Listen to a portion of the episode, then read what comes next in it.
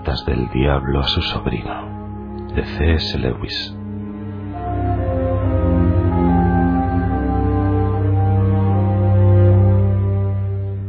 Mi querido orugario. Evidentemente todo va muy bien. Me alegra especialmente saber que sus dos nuevos amigos ya le han presentado a todo el grupo.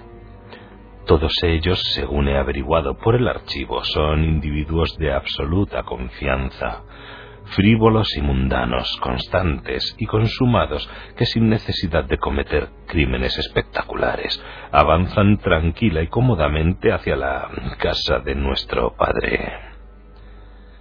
Dices que se ríen mucho.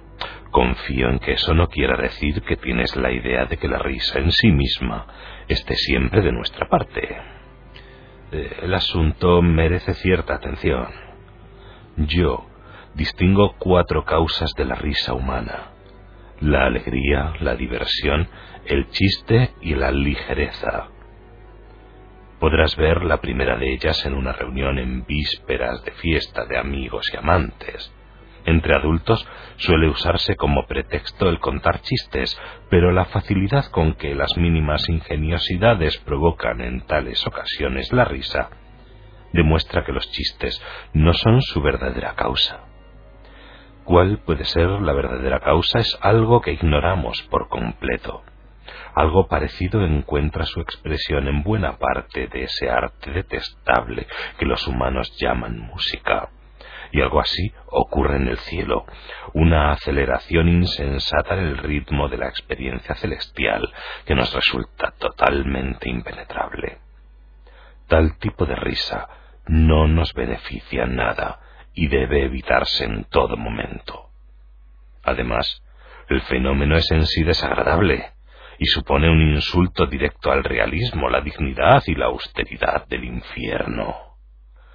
La diversión tiene una íntima relación con la alegría. Es una especie de espuma emocional que procede del instinto del juego. Nos es de muy poca utilidad. A veces puede servirnos, claro está, para distraer a los humanos de lo que al enemigo le gustaría que hiciesen o sintiesen, pero predispone a cosas totalmente indeseables. Fomenta la caridad, el valor, el contento y muchos males más el chiste que nace de la súbita percepción de la incongruencia es un campo mucho más prometedor. No me estoy refiriendo principalmente al chiste indecente u obsceno que, a pesar de lo mucho que confían en él los tentadores de segunda categoría, es con frecuencia muy decepcionante en sus resultados. La verdad es que los humanos están en este aspecto bastante claramente divididos en dos categorías. Hay algunos para los que ninguna pasión es tan seria como la lujuria, y para los que una historia indecente deja de provocar lascivia precisamente en la medida en que resulte divertida. Hay otros cuya risa y cuya lujuria son excitadas simultáneamente por las mismas cosas. El primer tipo de humanos bromea acerca del sexo porque da lugar a muchas incongruencias.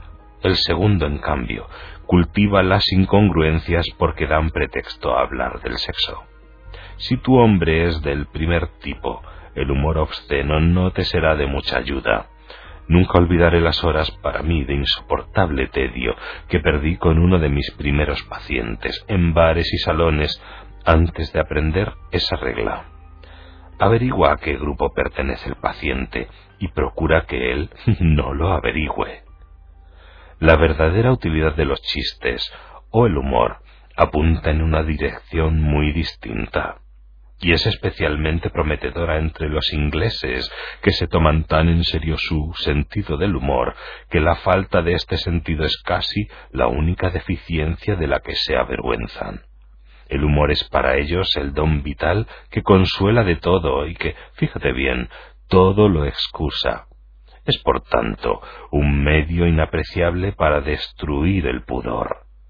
Si un hombre deja simplemente que los demás paguen por él, es un tacaño. Si presume de ello jocosamente y les toma el pelo a sus amigos por permitir que se aproveche de ellos, entonces ya no es un tacaño, sino un tipo gracioso. La mera cobardía es vergonzosa, la cobardía de la que se presume con exageraciones humorísticas y con gestos grotescos puede pasar por divertida. La crueldad es vergonzosa, a menos que el hombre cruel consiga presentarla como una broma pesada. Mil chistes obscenos o incluso blasfemos no contribuyen a la condenación de un hombre tanto como el descubrimiento de que puede hacer casi cualquier cosa que le apetezca, no sólo sin la desaprobación de sus semejantes, sino incluso con su admiración, simplemente con lograr que se tome como una broma. Y esta tentación puedes ocultársela casi enteramente a tu paciente, gracias precisamente a la seriedad de los ingleses acerca del humor. Cualquier insinuación de que puede ser demasiado humor, por ejemplo, se le puede presentar como puritana o como evidencia de falta de humor. Pero la ligereza es la mejor de todas estas causas. En primer lugar, resulta muy económica. Solo a un humano inteligente se le puede ocurrir un chiste a costa de la virtud, o de hecho de cualquier otra cosa. En cambio, a cualquiera le podemos enseñar a hablar como si la virtud fuese algo cómico. Las personas ligeras suponen siempre que son chistosas. En realidad, Nadie hace chistes, pero cualquier tema serio se trata de un modo que implica que ya le han encontrado un lado ridículo. Si se prolonga el hábito de la ligereza, construye en torno al hombre la mejor coraza que conozco frente al enemigo, y carece además de los riesgos inherentes de otras causas de risa. Está a mil kilómetros de la alegría, embota en lugar de agudizarlo el intelecto y no fomenta el afecto entre aquellos que la practican.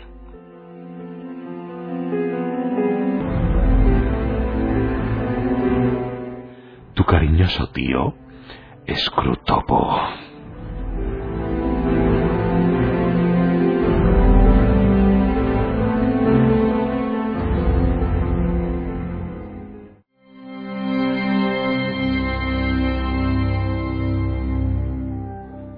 Cartas del Diablo a su sobrino, de C.S. Lewis.